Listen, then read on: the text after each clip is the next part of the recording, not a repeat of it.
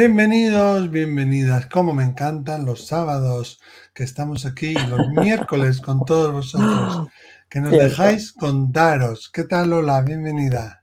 Muchas gracias. Estupendamente de, estar otra vez haciendo el programa, contestando alguna pregunta, algunas dudas, algunas experiencias que nos cuentan, siempre interesantísimas. Eh, que nos hacen reflexionar a nosotros también y hacen reflexionar a las personas que nos, que nos escuchan. ¿eh? Muchas veces te mm. identificas con, la, con el caso y otras veces te hace mm. reflexionar acerca de cosas que no habías caído y te hace, y te hacen pensar. Bueno, decir que si os gusta nuestro programa, pues podéis suscribiros al canal de Miquel Izarralde ¿Eh? Ah, ¿Qué, qué, calambres, chica! Estoy electrizada. o, o a mi canal. O de doctora Lola Aparicio. Lola Aparicio. ¿Eh? Y si os gusta eh, este tipo de programa que hacemos nosotros, que, que, le damos voz a una serie de mm, personas que no pueden contar estas cosas, a lo mejor por por vergüenza o porque lo tomen por loco o porque, bueno, en conversaciones sociales pues a lo mejor no es momento de contar este tipo de cosas, le deis a compartir para que otras personas sepan también que estamos aquí trabajando, no es trabajando, porque yo me lo paso muy bien, no, es un trabajo, trabajando por el espíritu haciendo, haciendo esta labor y vosotros también la hacéis, que es lo que una de las cosas que más me gusta de, hacer este programa. no, me siento sola, siento que lo hacemos todo. Y también en Spotify. ¿eh? Ah, por supuesto, en Spotify. Y si queréis participar, enviarnos vuestro caso mediante audio o vídeo, nunca texto, al 688-736631 con el más 34 si llamáis fuera de España. Hay muchísima gente que nos llama fuera de España. Colombia, México, Ecuador, Argentina, Chile, Uruguay. Es que no pararíamos de hablar mm. de, la gran comunidad que somos. Muchísimas gracias. Y en esta ocasión, ¿de dónde viene? ¿Desde dónde nos No lo dice, creo, pero por su acento pienso que es Colombia. Pienso que sí. Un caso interesante tanto desde el punto de vista espiritual como el psicológico. Vamos a verlo. Venga. Vamos a escucharlo, mejor dicho. A ver, ¿dónde estás? Hola Miquel, hola Lola. Eh, bueno, un gusto eh, poder hablar con ustedes. En primer lugar, mi nombre es Verónica, soy de Uruguay y quería decirles que los admiro profundamente y han cambiado mi vida desde que los comencé a escuchar. Mi consulta es la siguiente. En el mes de marzo conocí a través de un documental a un niño pequeño llamado Gabriel. Es una terrible historia, ya que el pequeño este, fue abusado y asesinado por su propia mamá. Fue tan grande el estado de shock en el que quedé que estuve meses sin poder dormir, sin poder comer de la angustia, ya que soy mamá de cinco niños y la verdad no puedo imaginar que algo tan malo les pudiera ocurrir. A partir de ese momento comencé a generar un vínculo muy especial con el niño. Tengo sus fotos, prendo velas, le hablo y con el tiempo me he empezado a sentir un poco mejor. Eh, en este último mes Hemos notado en algunos momentos en mi casa eh, algunas situaciones extrañas como que se caen objetos, eh, sonidos. Uno de mis niños, que tiene la misma edad que él, sintió en la noche una voz como que le, lo saludaba eh, y me lo vino a contar. Y yo me hice la ilusión de que pudiera ser él o que me quisiera transmitir que está bien de alguna manera. Eh, bueno, en realidad yo lo que quisiera saber es más allá que yo no lo conocí y él tampoco a mí, si el día que yo parta de este mundo podré tener la posibilidad de, verlo y abrazarlo y decirle que me hubiera gustado poderlo ayudar de alguna manera. Este, solo eso, este, sé que es, es difícil, este, pero bueno, quería sacarme esa duda y bueno, desde ya decirles que, que, bueno, que los quiero mucho, que son un bálsamo para el alma. Muchas gracias, un beso enorme aquí desde Uruguay a los dos. Beso, chao, chao. Además, no lo ha dicho una vez, ha dicho dos veces el país desde donde. es verdad, y tú, no sé. No, me he equivocado con otro caso. Con otro caso. Creo que es el siguiente. Bueno, este caso es muy interesante, os decíamos también psicológicamente. A ver, yo no creo para nada que sea ningún espíritu, ni que él se esté comunicando con ella, ni nada. Pudiera ser, pudiera ser que ella sea extremadamente sensible, que ella tenga una gran empatía, que se manifieste no solo en este campo, sino también en su día a día con otras personas. Y eso le pudiera servir para la mediunidad o para el desarrollo de la intuición, ¿no? Al igual que a veces puede ser un engorro, un fastidio, porque sientes lo que los demás sienten y sabes lo que los demás saben, a la hora de trabajar los dones, al igual que la inteligencia emocional, es algo que te ayuda, que te sirve. Pero en este caso, yo creo que em, se ha despertado algo con lo que tú que tú has conectado con algo y se ha despertado algo que quizá tú ya viviste y no estás consciente de ello, ¿eh? aunque quizá eso sea un gran atrevimiento por mi parte decirlo porque nos faltan muchos datos, o esté en la familia, ¿no? Y tú hayas conectado con él. ¿Qué pasa? ¿Por qué estás sin dormir? ¿Tienes tan gran malestar? ¿Qué es lo que sucede? ¿Qué hay en ti? ¿no? Eso se llama en psicología transferencia, ¿no? Freud utilizaba, Freud lo acuñó, le gustaba además crear eso, que luego lo explicaremos, eh, y, se, habla, se habla de transferencia y de contratransferencia, ¿no? Es cuando, de alguna manera, el, paciente eh, conecta y tiene un vínculo más allá de lo profesional con el terapeuta, ¿no? Y Freud un poco esto lo instigaba, le, digamos que le gustaba, porque le gustaba para la terapia, investigar y explorar, y esto se valía de ello. Y yo creo que aquí estamos, aunque no hay ninguna terapia ni ningún terapeuta, ante un caso de transferencia. Por eso digo yo, ¿qué hay en ti, no? ¿O qué hay en la familia? ¿Quién ha sido abusado? ¿Qué asesinatos han ocurrido? ¿Qué muertes han ocurrido? Eso número uno, porque igual estás conectando con esa emoción tuya o de tu linaje que ni siquiera eres consciente. Pero también, o sea, ¿por qué? ¿no? ¿Qué te ha llevado a, sentir eso? ¿no? ¿Desde, ¿Desde dónde lo haces? ¿Qué opinas tú, Lola? Sí, es, interesante. He introducido el nombre, la palabra de transferencia, ¿no? Porque te, lo ha sugerido, ¿no? Transferencia. Sí, eh, Freud lo, eh, lo describía en, la, en, la, relación médico-paciente, ¿no? O terapeuta-paciente. Y, y, es esa parte que el paciente remueve en ti y que es parte de tu conflicto no resuelto. Con lo cual puedes caer en, O sea, el paciente hace una transferencia, ¿no? Contigo. Eh, si tiene un conflicto con su padre o con su madre, ¿no? Pues empieza a transferir esas emociones al, terapeuta, ¿no? Y el terapeuta tiene que estar al tanto de esto me lo está diciendo, se lo está diciendo a su padre, no me lo está diciendo a mí, ¿no? Para y, manejar la situación terapéutica con la contratransferencia. El análisis de la transferencia en el terapeuta es muy importante porque puedes caer en transferencia eh, o en contratransferencia con el paciente, tomarte cosas de manera personal eh, y, que no son personales, que son cosas que el paciente tiene sin resolver. Entonces, eh, desde ese punto de vista, ella se ha tomado la muerte de este niño brutal de una manera personal. ¿eh? Eh, puede ser, como tú apuntabas, que sea lo que se llama una persona de alta sensibilidad. Hay gente que tiene altas sensibilidades y cualquier cosa le afecta muchísimo, muchísimo. No venga, le cuenta una historia de, alguien y entonces eso le afecta enormemente.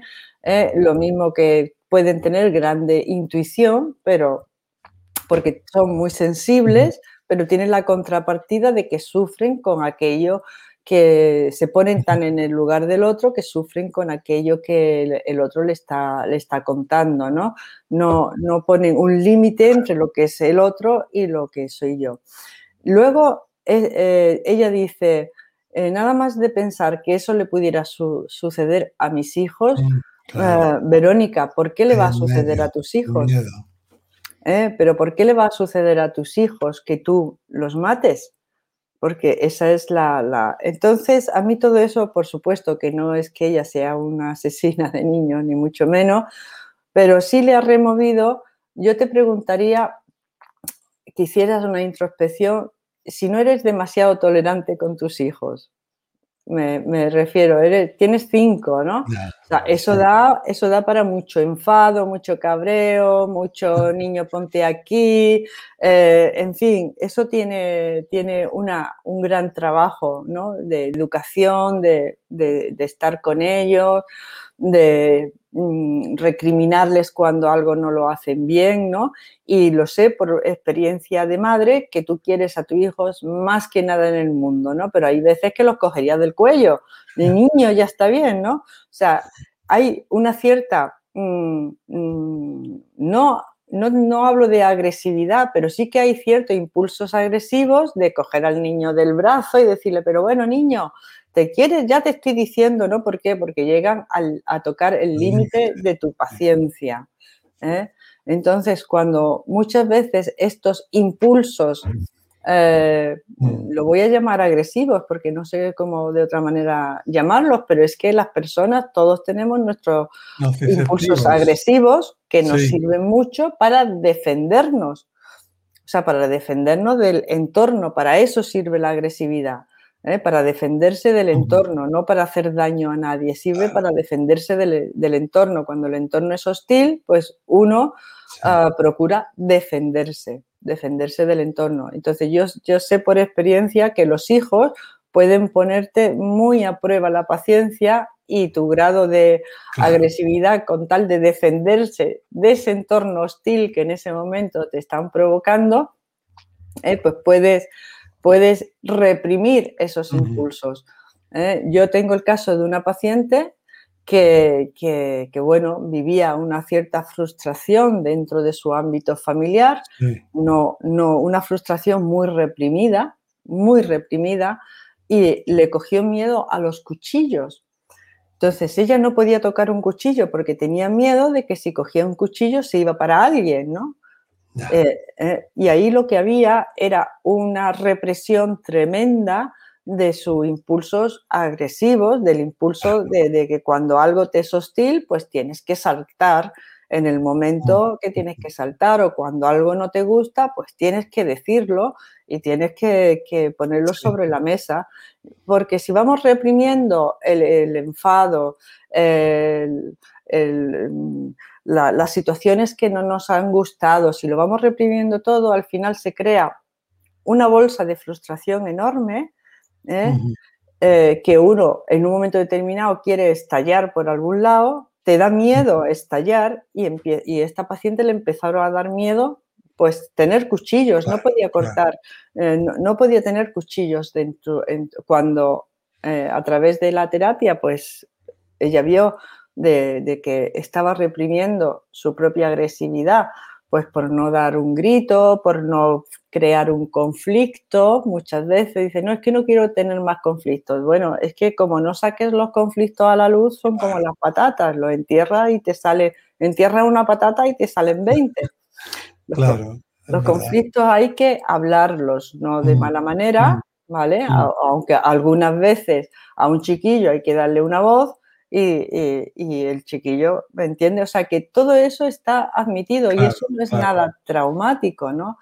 Entonces yo, por eso tú decías que si había habido algo en tu, familia eh, de este tipo de cosas eh, conocidas o incluso secretos familiares, eh, que algunas veces son secretos familiares, porque ahí debe de haber algo que a ti te haya impactado tantísimo y debe de haber algo dentro de ti, ¿no? Algo que haya resonado contigo, que haya tocado un conflicto interno tuyo, bien de, secretos de familia o bien de que tú misma estés reprimiendo una, una cierta eh, agresividad o seas muy exigente contigo misma.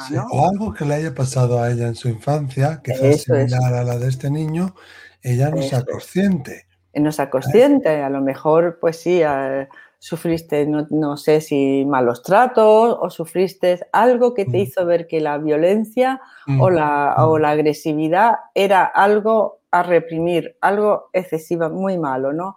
Con respecto a este niño y su madre, pues para mi manera de ver el chico este, Gabriel, y su madre, yo creo que la madre, eh, tú si cometes un acto de este tipo, puedes hacerlo por dos cosas, a mi manera de ver. Uno, porque estás enferma, ¿me entiendes? Y dentro de tu alucinación, yo, yo sé, por ejemplo, la esquizofrenia paranoide, las personas empiezan a, sentir voces que le ordenan cosas ¿eh? y, lo, y, lo, hacen, ¿no? ¿Por qué? Pues porque eh, fulanito viene a matarte o menganito ten cuidado porque quiere hacerte daño y tú eh, en, tu delirio, porque es un delirio, en, mm. defensa vas y, y, arremetes contra el otro, ¿no? ¿eh? Mm. Eh, había, hay casos incluso hechos en películas, no me acuerdo de ninguna, en donde una persona, una mujer enferma de, este tipo de esquizofrenia paranoide, pues empezó esas voces a decirle que su hijo estaba poseído por el demonio, ¿no? Y que tenía que matarlo, ¿no? Y acabó, sí, sí, y acabó ahogándolo, ¿no? O sea que puede ser porque sea una enferma mental y hay ocasiones en donde una mujer eh, o un padre, ¿no? una persona está eh, viviendo una situación tan en el infierno, o sea, tan, tan, tan extrema, eh, que cree que lo mejor para su hijo es que no siga viviendo y no siga sufriendo esa situación. Eso también tenemos casos y, en fin lo hemos escuchado, ¿no? Como una madre por tal de proteger a su hijo de un ambiente que le iba a hacer sumamente infeliz en el futuro, prefiere eh, matarlo a que lo, a que lo viva, ¿no? A que viva esa, situación. ¿eh? O sea que, con respecto a este caso, pues pueden haber, yo no he visto el documental, ¿no? Pero me sugerían todo esto por otro, otra, otro tipo de experiencia, ¿no? y a ti, bueno, pues, pues te diría lo que te ha dicho Miquel. Mm. que analizas tu, ambiente familiar, ¿eh? los secretos que pueden haber tu familia y tu biografía personal. ¿no? Sí, eso es. Yo no creo que sea ningún espíritu, ¿eh? no. No me da la impresión. Que ella conecta con esa emoción, ¿no? Porque al final, ¿qué ocurre con la transferencia, no? Que la persona proyecta en el otro, pues contenidos de su inconsciente y revive también situaciones de su, de su pasado, ¿no? Sí. Y, y, hace a veces como una purga de un, algo que lo, tiene, lo lleva ahí y puede no ser ni siquiera consciente. ¿Qué he hecho yo, Lola? He ido al diccionario de la Real Academia de la Lengua Española y he mirado lo que significa la palabra transferencia, ¿no? Y además de todo lo que sabemos de transferencias de dinero y todo eso, hay dos acepciones que hacen referencia a la psicología y a la psiquiatría. ¿no? La primera, la tercera y la cuarta, que lo podéis ver si entráis en el diccionario de la RAE. La primera dice, evocación de los afectos y emociones de la infancia que se produce en toda relación humana y con más intensidad en la psicoterapia. Y la cuarta dice, en el psicoanálisis, ideas o sentimientos derivados de una situación anterior que el paciente proyecta sobre su analista durante el tratamiento, del que es parte esencial. Entonces, extrapolándolo y sacándolo de la terapia y teniendo en cuenta que quizá tú seas muy sensible, más de lo normal, aunque es verdad que a veces cuando vemos un atentado, una matanza, nos, nos, afecta mal, nos duele el alma, estamos mal, pero si a ti te ha afectado tanto, puede ser que tú seas extremadamente sensible, que te haya ocurrido esta transferencia y que además haya algo en ti, seas consciente de ello o no, en tu linaje, que evoca también, ¿no? Es, como Gabriel ha hecho de detonante contigo con algo personal tuyo. Efectivamente, efectivamente. Y también si has si se te ha reprimido mucho el enfado y el estallido de violencia en la infancia, es algo que al final lo lleva muy, muy, muy reprimido. Como dice Miquel, algo busca algo dentro de ti, en tu linaje, en tu familia, en tu educación, en tu forma de ser, eh, eh, que puede ser que seas muy sensible o que haya algo en tu, en tu biografía. Yo, yo tampoco veo que sea el espíritu de este niño. Gabriel, no. El pobre y tú además manifiestas el deseo de, que te dé un mensaje porque ahí hay un deseo personal tuyo, ¿no? Desde el punto de vista de la psiquiatría, tú que has estudiado sobre psiquiatría, Lola, sería en este caso igual interesante que hiciera una hipnosis.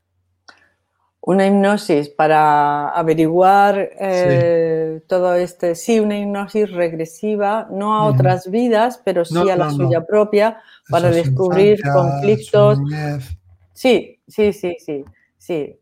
Pero mira, también te digo una cosa, eh, a la hipnosis se recurre cuando mm, realmente están muy profundamente reprimidos mm, los, conflictos y las situaciones, porque muchas veces no están tan, tan absolutamente reprimidos, sino simplemente con una charla se van sacando a la luz, es verdad, poco a poco, poco a poco, y uno se va haciendo consciente pues, de situaciones que uno a lo mejor no le había dado la importancia.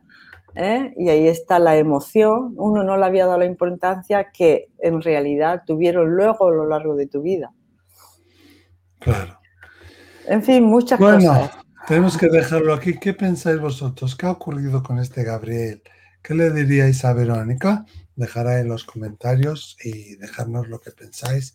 Y si alguien le puede ayudar o alguien piensa que hay otra manera de poder ayudar, pues estaremos encantados de saber lo que pensáis. Hola, nos vemos enseguida el miércoles otra vez. Muy bien. a todos. Un besito. Adiós. Chao, adiós.